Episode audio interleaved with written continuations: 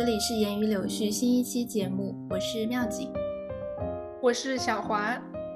就是上两周的时候，小华问我说：“说下一期播客要不我们聊童话吧？”然后我就问他，就是聊童话是聊什么？他就说是聊这个童话对我们小时候有什么影响。然后我想了想，就虽然我小时候也看很多童话，但是好像确实没有对我产生什么深远的影响呢。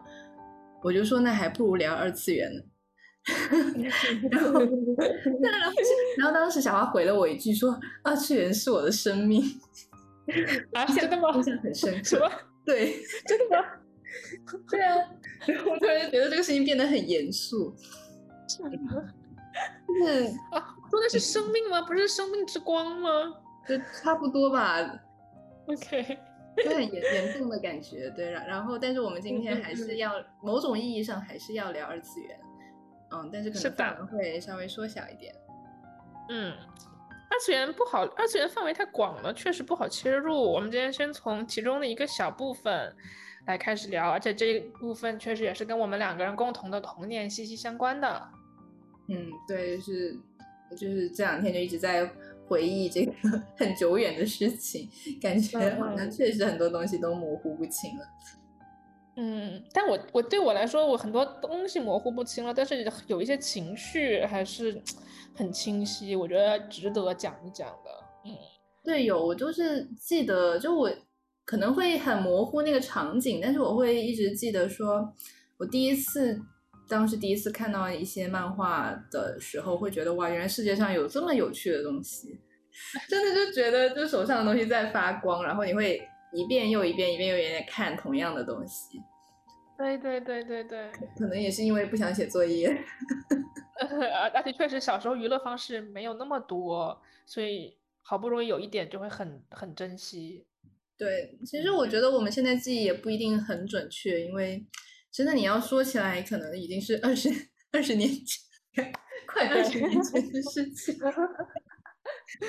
就就最早的时候，我我记得我是小学，呃。就在我现在记忆里啊，我应该是某个暑假回到老家的时候，还是反正也是别人推荐给我的，然后我就知道了有一本杂志叫做《漫画 Party》，嗯，是那种大台本的呃彩页杂志，然后是连载了一些呃国内的以幽默的漫画为主的这样一本漫画杂志，它应该是。周刊吧，如果没有记错的话，啊，然后有一些 IP 到现在呢都做得很成功，比如说阿衰最早就是连载连载在这个漫画 Party 上的，啊，然后可能在我回到，啊，他现在是一个知名 IP，啊，这样啊，啊，对对对，然后，但是我我当时最喜欢的这个杂志里的漫画，我们刚刚查了一下，是叫做呃。叫做什么？嘻哈小天才。对，嘻哈 小天才。啊，对。然后可能在我回到假期结束回到学校之后，我就把这个杂志推荐给了小花吧，然后我们就有一一起在看。嗯，每周都一起看，就是一一期不落吧。我觉得基本上就是很每就是每周都等着能够看到这个杂志，然后看到新的故事内容。嗯，但其实现在回想起来，或者说可能稍微的长大一点回想起来，其实里面很多梗就是当时我们看起来很新鲜，但是后来都发现它其实，在一些日本的漫画里已经是非常常见的桥段了。就我大概会记得说，对这个漫画内容应该是讲一个天才的少年发明了一个机器人，然后陪他一起去上学的故事。嗯，然后他们班还有一个很拽的富二代和一个。一个呃傲娇的寡言的美少女啊，对之类的设定。嗯 嗯。但对于我们当时来说，就是第一次看这种东西。不过我们当时是这样，呃，我跟妙姐今天打算聊的其实是呃国产漫画和中国漫画家，这个聊。这一类漫画对我们童年的影响，当然我们小时候也是看很多日本漫画的，但今天就不在我们的讨论范围内。啊，对，嗯。不过我最开始最开始接触的应该还是柯南会更早，柯南和犬夜叉会早过所有其他的，柯南、犬夜叉、中华小当家这些更早。但是像这种软科幻题材的作品，我应该是看《嘻哈小天才》的时候第一次看到，就很有意思，而且而且他画的也很幽默。然后小时候，哎，小时候审美水平也就那样了，就我觉得，反正那个时候就还是确实挺挺喜欢看的，每周都很开心的看。不过我们应该是把这个呃限定范围还是在漫画上吧，因为我刚又突然想到说，其实小就是在我们再小一点的时候，其实国内是有一些非常优秀的动画作品的。嗯嗯嗯，对对对对，我们我们限定的是怎么说呢？就是两千年左右的中国开始发展起来的漫画行业，可以这么说吧？我们讨论的是这个。专业，突然就突然就感觉 专业的起来。两千年左右，千禧年的漫画家们，千禧年的中国漫画家们，嗯，这是我们今天想聊的，很准确了，嗯，好的。然后再长大一点的话，我觉得最影响最大的应该就是漫游这本杂志。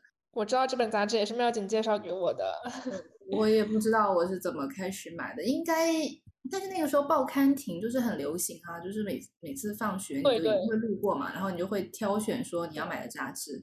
对吧？然后当时漫友它有很多系列啊，它有漫画一百、动画一百，还有什么什么一百，可爱一百吧，好像是可爱一百。哎，是对。然后我记得有一些它上面是连载的是日本的漫画，然后有一些是有国内的原创。然后那个时候就开始买，应该是轮流买吧，还挺贵的。对，我们一是是月刊吧，这个好像是。然后咱们俩是一人轮流买一期，然后一起看。对。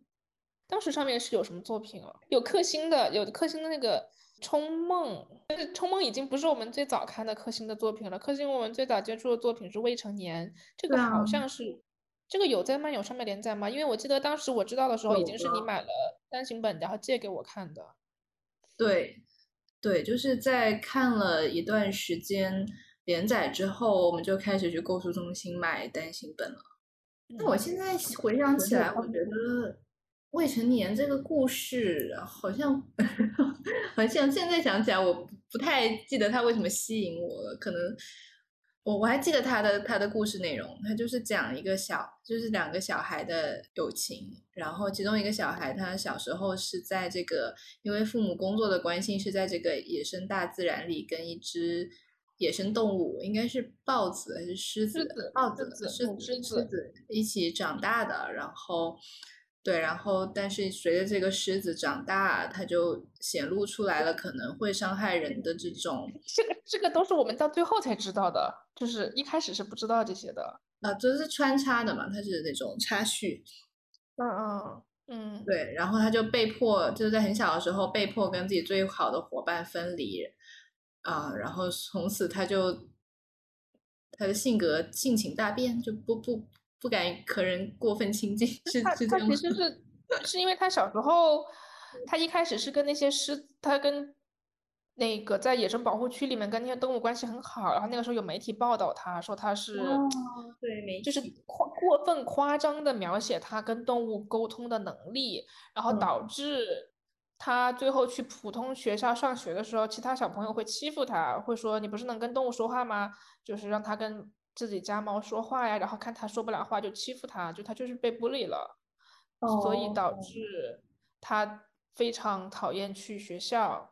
然后他的父亲是他，他是这样，他的母亲是法国人，父亲是中国人。然后他父亲是看他在外面自闭的很严重，就决定把带他换一个环境，让他重新开始，就把他带回了中国。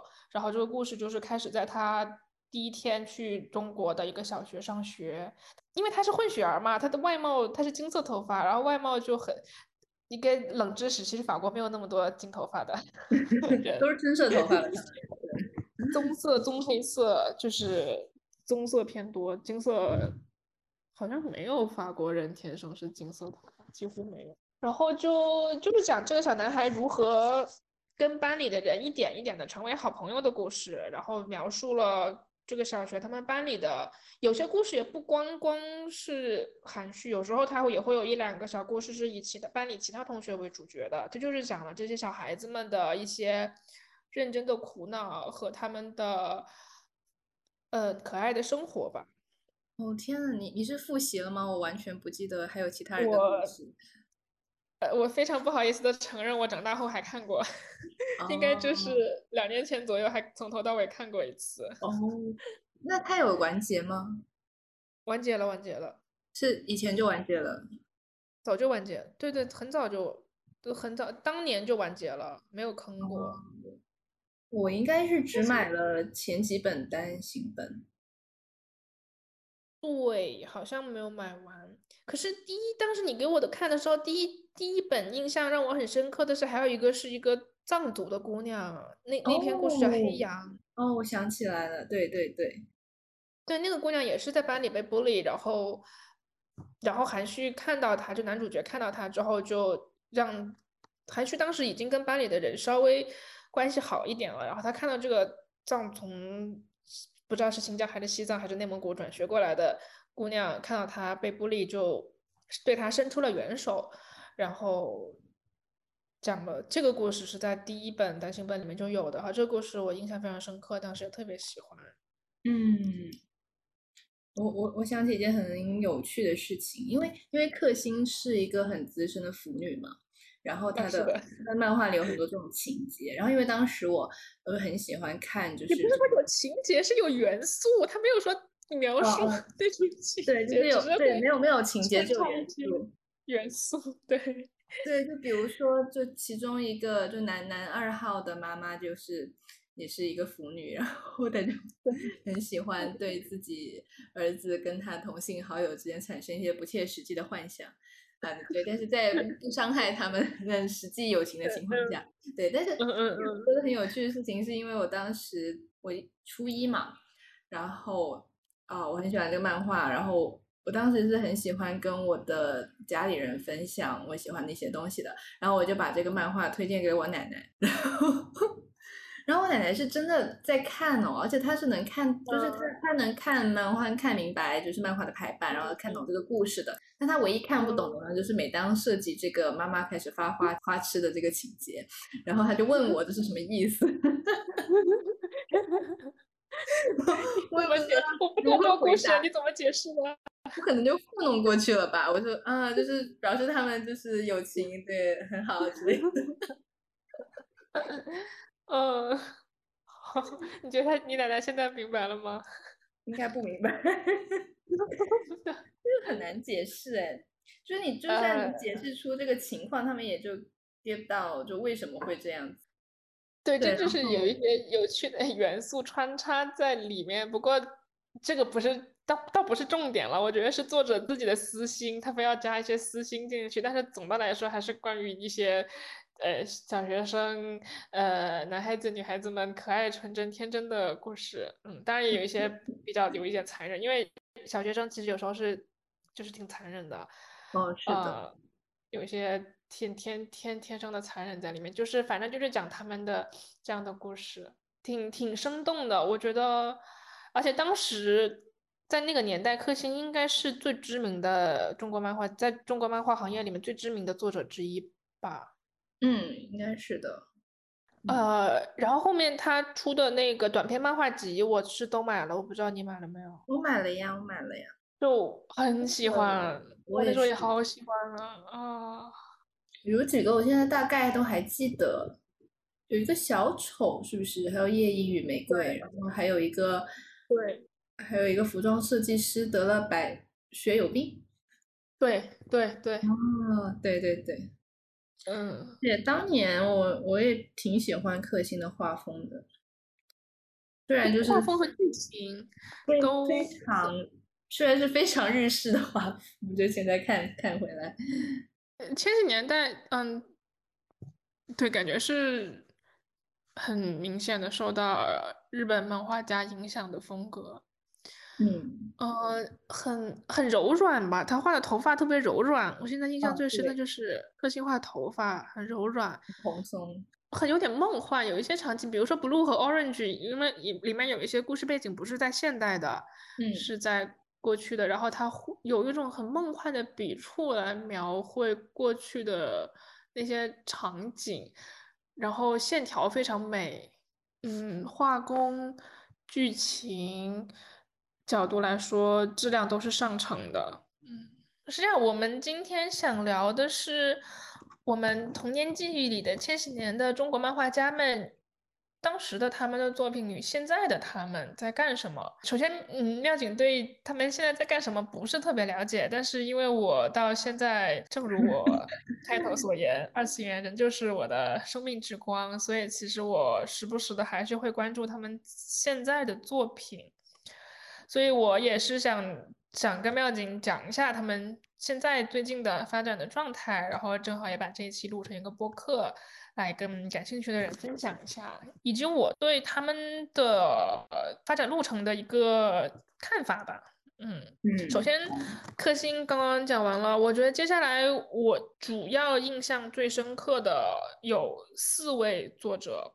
克星、基地、夏达和风息神类，其中风息神类不是漫画家，他是漫画脚本创作者，他每次都是和另外一个漫画作者合作而绘制的漫画。就是我对我来说，这四个人是在如果要让我算我印象中最深的千禧年的漫画作者的话，这四个人是最对我影响最大的。你你觉得呢？可能风息可能不算对我影响最大吧。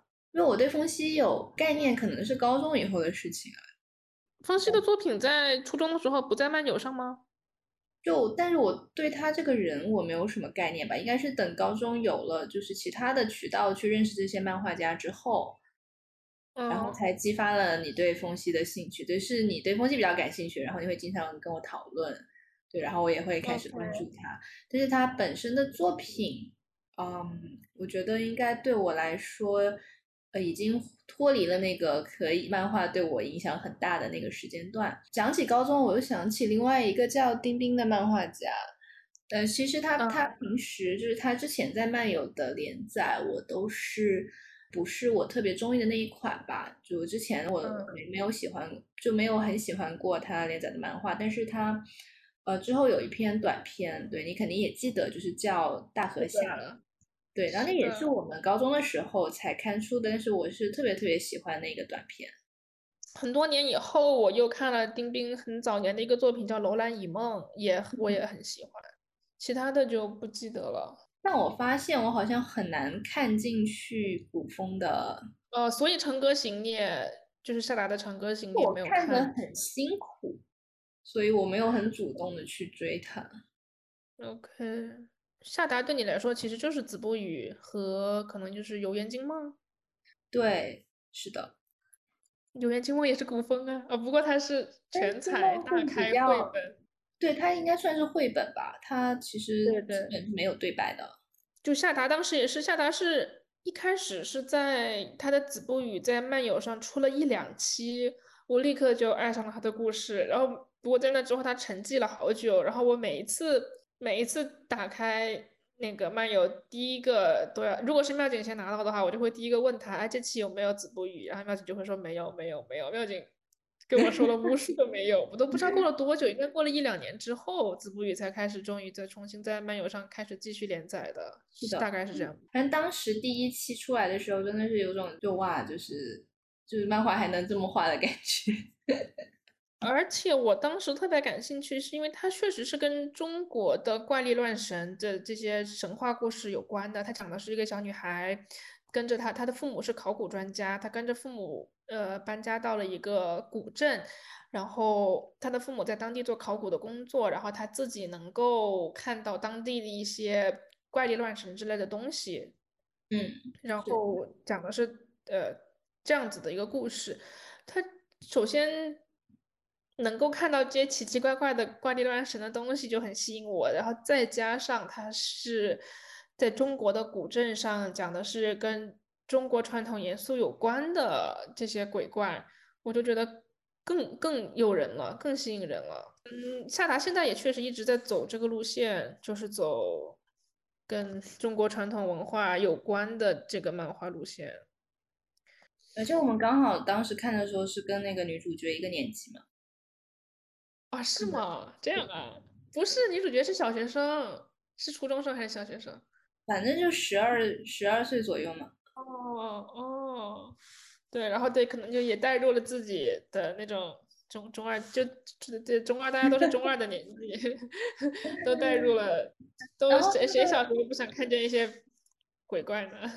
而且当时夏达的画风就是在漫游里面就非常的特别，对，当时很特别，现在其实后面过了一两年后就没有那么特别了，我反而觉得，但当时有一种很稚嫩的。特别的感觉，后来也稍微渐渐的偏的有一些日式了。嗯，是，嗯。然后《游园惊梦》也是，都是以中每《游园惊梦》的每一篇故事都是以中国的一首古诗为基础，然后延展出来的一个想象的故事。就是每每一篇故事都有一首诗的，我觉得就觉得很美，就是觉得特别美。其实夏达的所有作品我都看过。妙景是后来是不怎么看了，但是我一直他后面的所有作品，我我其实都看过，我都可以讲。我应该看的就很认真，从头到尾看了夏达最的最后的一部作品啊，最后一部应该是同类，但是再往前，米兰特的晨星我印象很深，因为呃那是在我呃米特兰的晨星是在我们中考考体育的时候。呃，应该不是考试当天吧？应该是我们去模拟考那天。啊，我是买了这本，我是拿着这本书去考的，所以我印象很深刻。对，因为我们当时中考考体育是要去一个其他学校，呃，统一跑那个两百米的比赛。呃，不，不是，你是拿着书去的吗？对，我可能那天好像是刚好经过了报刊亭，看到了这本书，买了过去的。我记得那天很多人跟我说话，很多人就说：“哎，就你也看这个之类的。”对，啊，就它很火是吗？没有，这本书其实没有很火，但夏达大家那个时候就是都已经会知道。嗯嗯，OK。然后我印象中这应该是一个欧洲的，应该是一个架空的公式背景。对对对对，就特别有美感。他的故事有一种女性角色特别有光辉，然后好像都是悲剧，也不能说悲剧吧，就反正就是男女主角肯定是没有在一起的那种感觉。反正就就好看了，没有什么特别。这个我也是看小说，也是看过好几遍。然后同类你看过吗？同类就是他以他自己的故事为原型。对，同类就写他自己，我就印象很深。那个小女孩背着很大的大提琴的琴盒嘛，就是夏达自己的童年。嗯嗯。对，但他最后写了一个什么样的故事，我有点不记得了。嗯，也就是讲他一些自己的成长的一些细节，把他自己的一些成长的小故事给画了出来。我觉得，嗯，然后这之后就到我们高中就是《长歌行》了，然后你就没有看了。但是我是《长歌行》的时候，我是一直在追的。然后后来是到了我们。应该就是六七年前的时候，夏达和他的东家闹掰了这个事儿，你知道吗？哦，我知道。对，夏达跟其他漫画家比起来，他是一个特别有流量的漫画家。对，但这个事情可能也是跟他长得好看有很大的关系。对，但他很很早，我记得是我们高中的时候，他就开始上一些娱乐节目。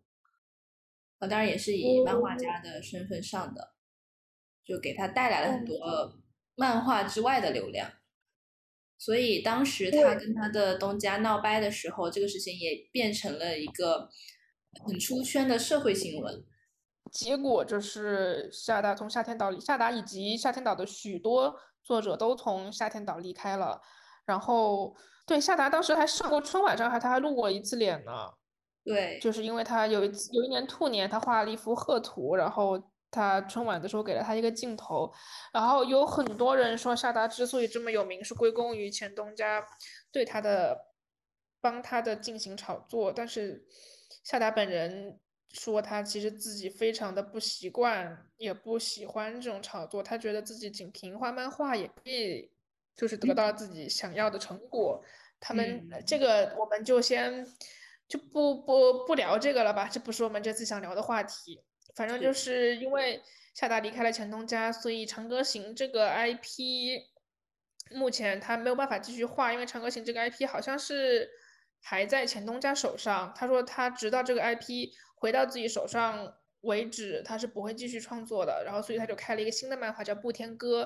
这个是以中国的修仙故事为背景画的一个漫画。我我在看夏达的《布天歌》之前，我对中国的修仙理论一点概念都没有。然后我看《布天歌》的时候，我还以为这些修仙概念是夏达自己原创的。一开始，一开始我还以为自己是他原创的一些体系，什么什么筑基，什么。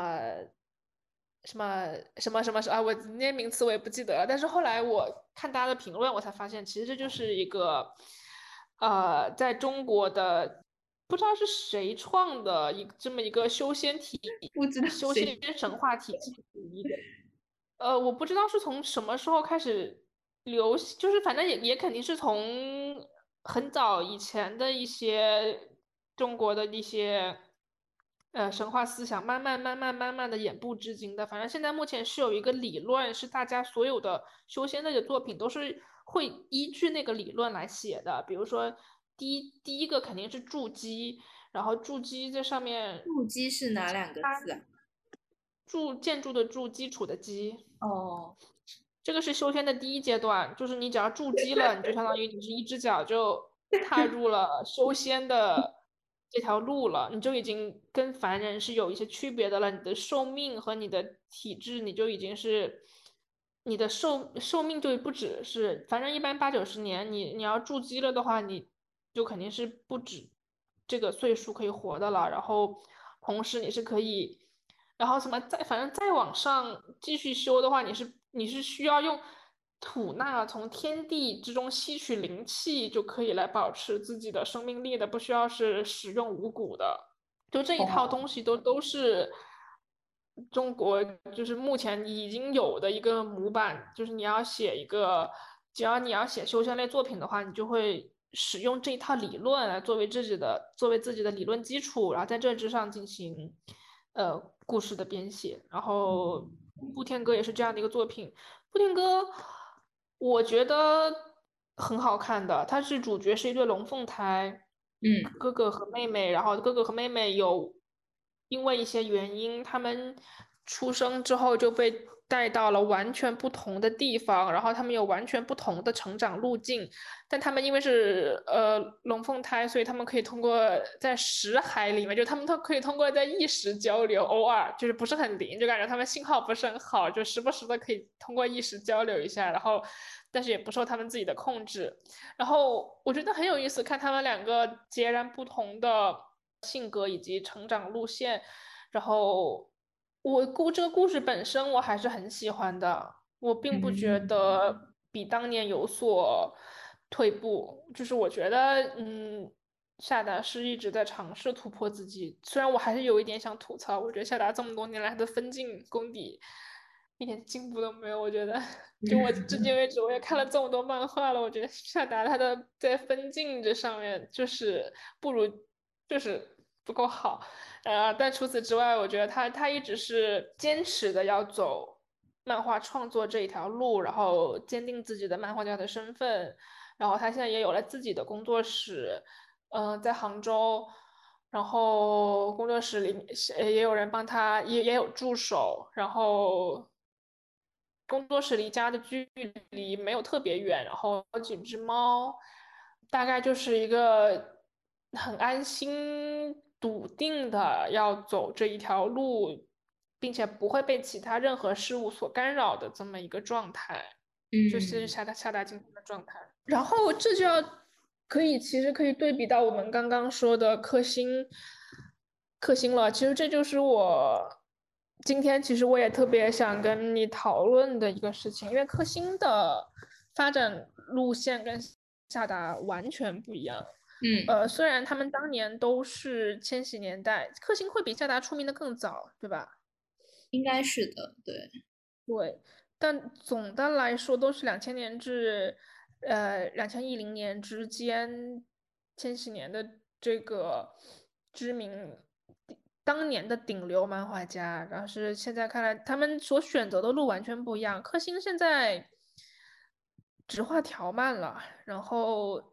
他应该手头上是有好几个作品在连载，但是很多作品他都只是参与创作，并不是主创，就是并不是说他自己主要编写的故事，所以我都没有看他。但他其中有一个条漫，我至今还还在看，叫做《龙凤翻转》。嗯，然后这个漫画，呃，跟有一些可能不知道背景的听众们解释一下。条漫的意思就是呢，它的阅读方式是基于手机的。我们是通过，因为现在我们智能手机出现以后，我们在手机上的阅读方式就是从下往上拉，一直拉，一直拉，一直滑，一直滑。在这个媒介上衍生出来的作品条漫，它就是依据这样的阅读习惯的，就是你只要用手这样一直拉，一直拉，一直拉就可以看漫画的。但我们当年千禧年以及千禧年之前的漫画是。以纸质书为媒介来进行创作的，所以是翻页漫画。然后日本的漫画是从从从右往左翻，中国的漫画是从左往右，对吧？就是对对对对对。然后就是这两个漫画都是由当时的主导媒介所决定的，它呈现的方式。然后在如今智能手机如此普及的年代。呃，越来越少的漫画创作者会选择使用翻页的方式来创作漫画。目前市面上绝大部分能够赚钱的漫画都是条漫，像夏达这种，其实夏达画那个《布天歌》，它之所以能够画下来，说实话是建立在夏达本身非常高的知名度上的。如果夏达不是因为有这么高，对。不，如果不是因为他自带流量的话，这不可能有经济来源支撑他画这样子一个作品的。因为夏达的作品那种成本还是挺高的，画翻页漫画的成本投入的精力时间会比条漫要高很多。嗯，是可以想，因为你想当年，当年我们小时候看漫画，捧着一本书，我们当年手上娱乐作品也不是很多，捧着一本书，呃，在房间里看。都是那种会看得很仔细、很仔细的，至少我是这样。我不知道你。对啊，就是每个背景都会，因为会藏很多梗在后面嘛。对对对，就是很专心的看的，就捧着书像宝贝一样，很专心的一点一点看。但是像我们现在在信息洪流爆炸的今天，我们已经习惯就是阅读的速度已经变得越来越快了，已经越来越不在意那些细节了，所以。其实调调慢的话，细节是非常不丰富、非常匮乏的，然后制作的成本也低很多，就效率高很多，也容易很多，然后也符合当代读者的阅读方式，因为当代读者不需要质量那么高的东西，它只需要你快，它需要你周更，就是条漫基本上都是。一周双更或者至少是周更，不能再慢，不能再慢了。再慢的话，你就没有流量了，就是读者就不愿意等你了，他就会去看其他的作品。这是当今这个时代的一个无可避免的现象。而在这个时代里，夏达走的路其实就是比较稀少的。他首先他有自己的，他有足够的底底气，他有足够的流量，他有足够的资源，能够支撑他。不天歌是一一个月两更，就是两周一更，其实就已经嗯算是偏慢的一个速度了。那他为什么要画全彩呢？他当时说的是他想挑战自己，而且就是现在的读者确实现在的读者的阅读习惯都是彩色，就是现在读者已经不爱看黑白漫画了。这个是我在很多漫画家的自述里面都有看到过的，就是现在的。年轻读者们的主流彩色漫画是主流市场，黑白漫画已经越来越赚不到钱了。然后，但夏达他其实夏达之所以能够这么做，是因为他早年确实已经积累了不少的钱，以及他的作品《长歌行》是改编成了电视剧的。虽然电视剧我没有看，而且我相信所有的漫画粉丝也都不会去看，因为其实就是改的乱七八糟的。可是不可。避免的一点是，这个 IP 一定是会给夏达带来足够可观的经济收益的，然后能够支撑他继续在画自己在漫画上的坚持。然后克星就完全不一样，克星相当于现在克星画的条漫，就是以当今的读者为的口味而打造的漫画，它跟当年千禧年的时候的那个漫画市场。和读者的品味是完全不一样的了。当年克星也是以都是画黑白漫的，然后现在所有的条漫都是彩漫，而且也完全失去了他当年画黑白漫画的时候那种线条的细腻的笔触和那种梦幻的场景，就现在在条漫里面是完全看不到的。比如说，我现在在看的这个漫画《龙凤翻转》，它原来的名字叫《龙凤翻转》，可是现在的名字啊改成了，我都不好意思说，我真的是，他现在的名字改成了《我家偶像有点不对劲》，这很明显就是一个为了追求流量市场而改的名字，因为因为这个名字就是会，我虽然不知道为什么，但是。我知道这个事实是，这个名字就是会比龙凤翻转要更吸引眼球、吸引流量，所以他我觉得应该也是在编辑的要求下要改成了这个名字，然后可以一个可以更好的在市场上推广开来。我稍微会有一些失望，因为我会希望我能够看到像当年未成年还有 Blue 还有 Orange 那样。生动的作品，可是《龙凤翻转》，对不起，我不想用它新的名字来称呼它，我实在是说不出口，所以我们就用《龙凤翻转》来称呼这部作品吧。《龙凤翻转》在我看来，剧情也是一流的，只是画工画质，在我看来质量不高。但是如果要放在当今这个时代的条漫市场上来看的话，它就是一个已经是一个上乘的作品了，就是它。放在当今的这个市场上来看，它并不是一个劣质的作品。然后它的剧情，在我看来，剧情的编撰能力是没有退步的。这个剧情还是非常的生动有趣，人物非常的饱满，然后非常的吸引人。主角是双主角，一个人是男，一个人是为了要，呃，调查自己的堂姐的车祸的事故而假扮成了他的堂姐是一个少女偶像，然后这个人是个男，是个男性，他。然后，但是他的堂姐出车祸失踪了，然后他为了调查堂姐的这个事故的真相，而假扮成堂姐，去就女男扮女装，假扮成堂姐，继续去当那个少女偶像。然后另外一个女主角呢是女扮男装的，她的这个少女偶像的经经纪人，讲了这两个角色以及身边的一些。娱乐圈的一些事情，这个更新非常快，这个好像是一周双更，就是每周两更，就是频率很高，非常符合当今的市场，完全完全就是为了一个当今市场而打造的作品。这里也不得不提一下，他们俩克星是已经结婚生孩子很久了，他的好像是从五六年前，对他有个至少五六年前有个女儿，对，而且是现在应该是小肯定小学了，有可能都已经初中了，但是夏达。看起来他是打算一辈子都不结婚，专心做创作的这么一个选择，就是他也已经四十多岁了。对，但是夏达的给人的感觉就是他要一辈子投身在画漫画上，但克星选择的路就反而是想要过一个比较普通且快乐的人生。他有家庭的负担和温暖。要承担，然后他没有那么高的艺术坚持，他选择了相对的轻松的讲故事的方式，继续维持自己这个漫画家的身份。他也没有离开漫画家这条路，他只不过是为了适应当今的市场而做出了调整。嗯，我我觉得我明白你意思，但这么说还是会有一点奇，因为就是呃，毕竟结婚生小孩跟这种艺术追求也是不冲突的哈。就我比较疑惑的是，因为我刚刚没有查到，我的确也没有关注他很多年。他现在是有签公司，还是自己在做这个新的条漫这件事情？嗯，不知道，重要吗？我觉得还挺重要的。但我觉得目前看来，他应该是签了一个公司，或至少是有一个团队在做这个事情。我我刚我之前是完全没有接触过这个《龙凤翻转》这部漫画，我刚刚搜了一下，只有这几张封面图，我还能看到就我印象中的克勤的影子。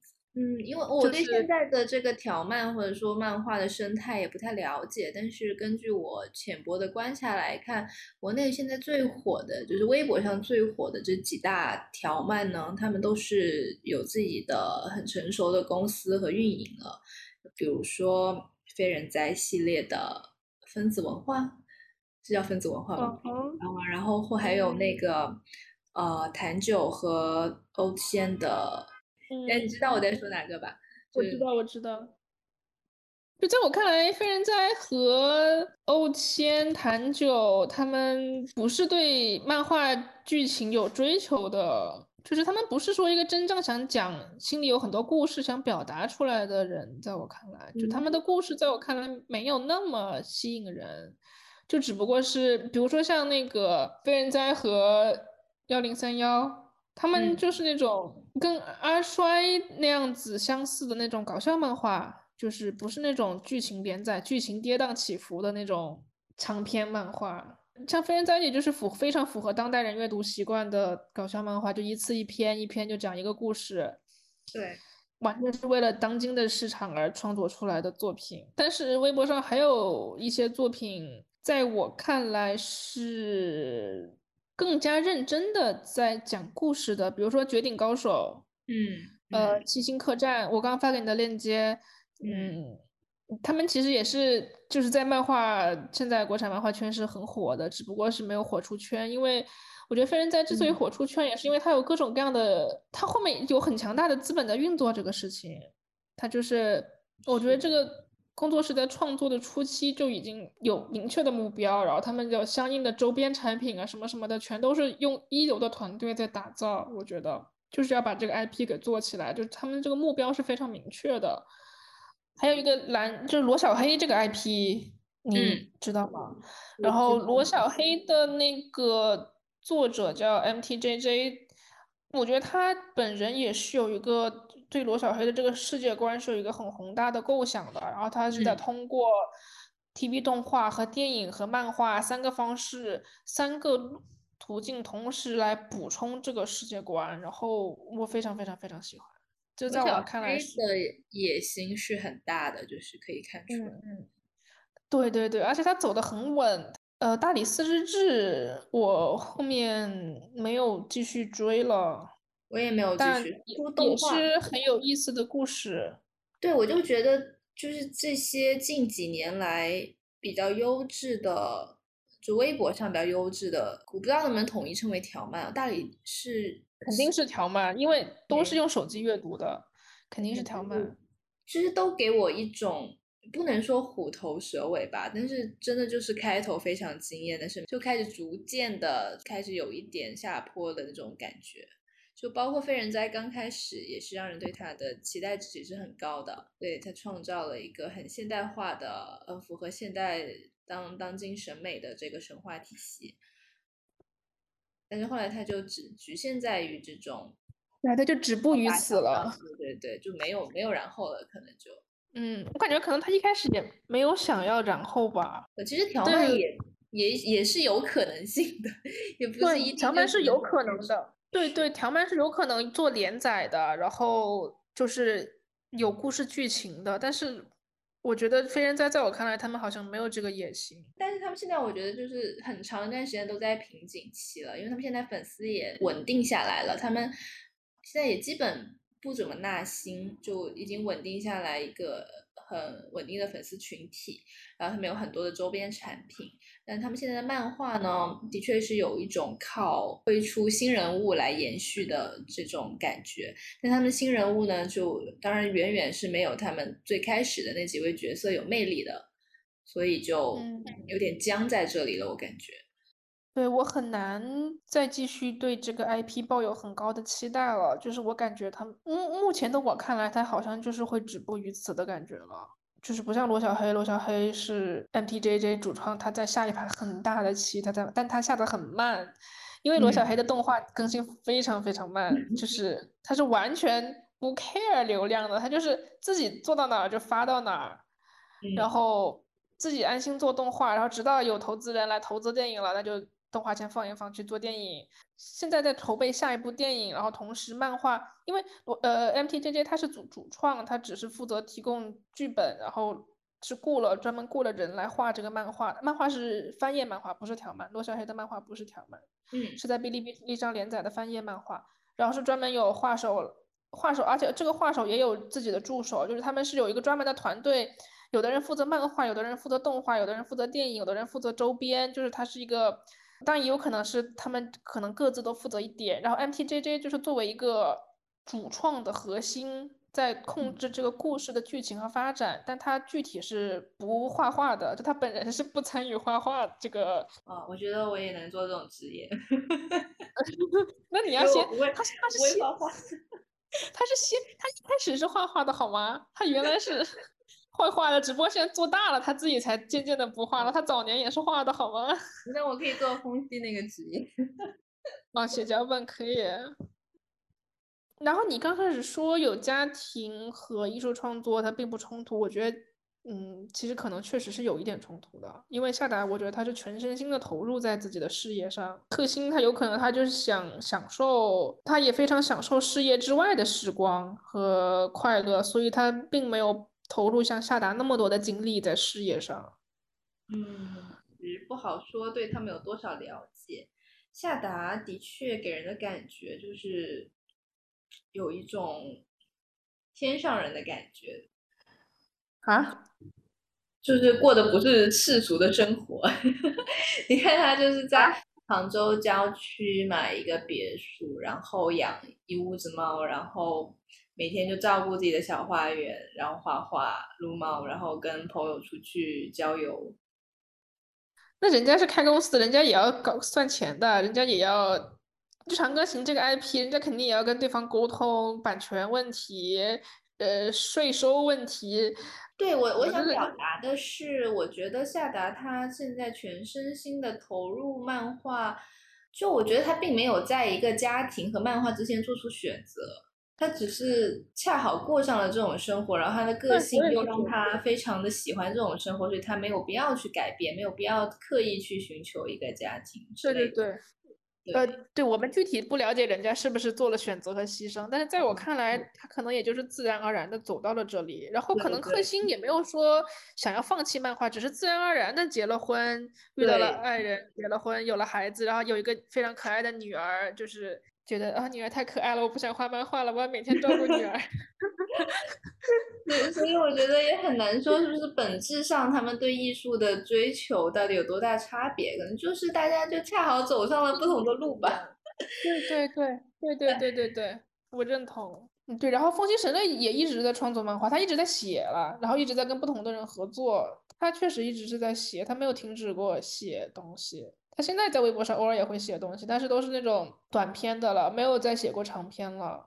最后一个长篇可能是跟 Body 合作的《出没》，我觉得漫画本来对他来说就不是一个经济收入来源，而是一个兴趣爱好，顺便赚点钱。嗯，所以像现在就可能在没有时间的情况下，就很自然而然的这个兴趣就投入兴趣的时间也会比原来要少一点，所以就不会再有什么长篇作品了，都是短篇作品。像早年的长篇作品《星轨是天空的道路》和《超合金社团》，我当年还是挺喜欢的。星轨是正常完结了，对吧？对，星轨是正常完结。不过星轨在我看来，最后面的画工也是越来越粗糙。嗯，不过草率。嗯，对，但是唉，完结了就就就就就这样吧。每个人都有自己的路，可能他。当时可能也不知道，我们也不知道当时创作者在经历什么。我觉得他们在创作漫画的时候，其实到中后期，就感觉创作者很容易陷入一个疲态里面。我觉得也不能叫瓶颈，就不仅仅是瓶颈期，因为他们当时候就他们在刚开始创作这这部作品的时候，他们其实就是只有面对自己。就有非常非常多想法想要去实现，所以刚开始我们看那部作品的时候，自由度比较高，都是对，都是是一生机勃勃的一个景象，觉得有一个很好的世界等着我们一起去探索。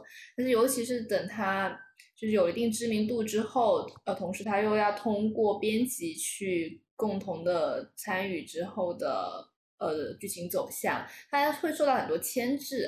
我经常可以在漫画里看出来这种作者的被牵制的感觉。同时，我觉得还有一个残酷的现实是，长篇的漫画，任何长篇作品都会比短篇作品的难度要高。确实有很多作者，他在一开始会挖一些坑，觉得自己后面能填上，但是后面发现不是那么容易能填上。所以，这其实是对作者的能力的很高强度的考验。嗯，就嗯，不用说，其实不用说国内的漫画了，就是全世界都这样。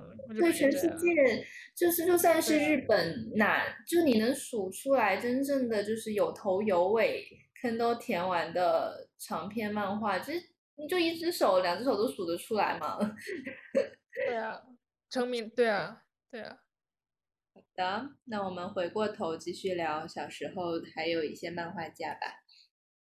嗯，基地，啊是不是？基地可能是跟刚刚说的都不太一样，我觉得。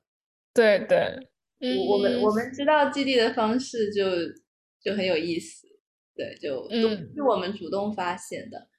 应该是初一初一的时候，当时我初中，呃，我我们是有那个文化节，每年都要举行，啊，然后每个班都要出节目。然后我跟小花是不同班的，我们是隔壁班。然后我们班当年的节目就是一个舞台剧，或者可以叫做音乐剧，然后就是改编了《基地的 My Way》里面的一个片段。嗯，然后是这个事情之后，我们才去开始看这部作品。对这个事情之后，妙景才知道这部作品，然后他就借来看，然后然后你买了是吗？你买了借给我看，还是我自己去买了？我现在家里应该还是有一到六的。哇，我我对国产漫画的了解基本上都是从你那里传给我的。说回我的路埋位，那个时候它是属于绘本，然后反正就很喜欢。我那个时候，我到那个时候，当时我就很羡慕主角，主角是叫 V 是吗？啊，对。对，就是当时我就很羡慕，很喜欢那种。以一个人旅行为故事背景来创作的作品，我觉得，呃，My Way 可以算是我对这类作品的启蒙。说起来，我 基本上现在也可以算是过上了那样的生活。就是我，我今天是刚刚做了夜班，呃，夜班火车的卧铺，到了一个我在欧洲嘛，然后到了一个新的之前没有来过的城市，然后现在在这里旅行。我下了车之后，我当时那个房间还不能入住，我就拉着行李箱在大街上漫无目的的走。我现在每一次在欧洲出门旅行，就感觉自己 确实是过上了小时候自己想过的贫穷且自由的生活。不，我小时候可能希望自己不要这么贫穷，我小时候可能希望自己更有钱一点。不过，不过总而言之，确实是很自由。你当时会带入主角吗？不，不太会吧。啊，你不会啊？啊，那好吧，哪个主角啊？那个小女孩还是？不会 V V V，我我没有办法带入一个神秘人物，好像。一个眼睛是两个黑洞的人物。不是，这他他也没有背景啊，就好像好像后面没有介绍没有背景过去。对啊，你没有他没有背景，没有过去，没有未来，也没有经济担忧。那你要怎么带入这样一个人啊？就他这就理想啊，就是感觉是我的理想啊，就是没有经济担忧，然后感觉也没有任何生活困扰，他的唯一的生存的目的和过程过程和目的都是旅行，不断的不断的旅行，不断的去新的地方，我很代入啊。虽然现实会有很多各种各样的限制，没有那么美好，但是我觉得它确实是一种我非常向往和憧憬的状态。好，所以那有人知道基地现在在干什么吗？没有，基地啊，基地后面出现《踮脚张望的时光》那本小说，我看了很喜欢，然后由阿耿改成了漫画，也我看了也很喜喜欢，然后就没有。但是我基地我知道基地很早就结婚了，而且应该是婚姻生活比较幸福，跟也是一个跟一个漫画行业相关的一个人，搬家去了云南。我现在看的这篇采访是二零一八年的。然后是二零一八年十一月，他出了一本《基地手账》，这应该不是一本漫画，是一本绘本型的手账。OK，啊，对，然后接受了一些媒体采访，在推广这个手账的时候，去了一些书店做线下推广活动。应该是《踮脚张望》那本书里面，嗯，最后有写他的《我的路》还没有。完结的时候，母亲就车祸去世了。然后，因为弟弟他是成长于单亲家庭，从小跟妈妈相依为命，就很小的时候父母就离婚了。然后他妈妈把他带大的，然后他妈妈一直很支持他去追求自己的爱好，也就是绘画。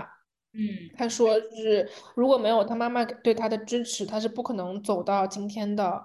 啊，你看他二零一二年就结婚，从北京搬到大理，开始了自由作者的生活。这种生活过了十年了，就是确实是不知道他在干什么，但是感觉他在很认真的过自己的生活。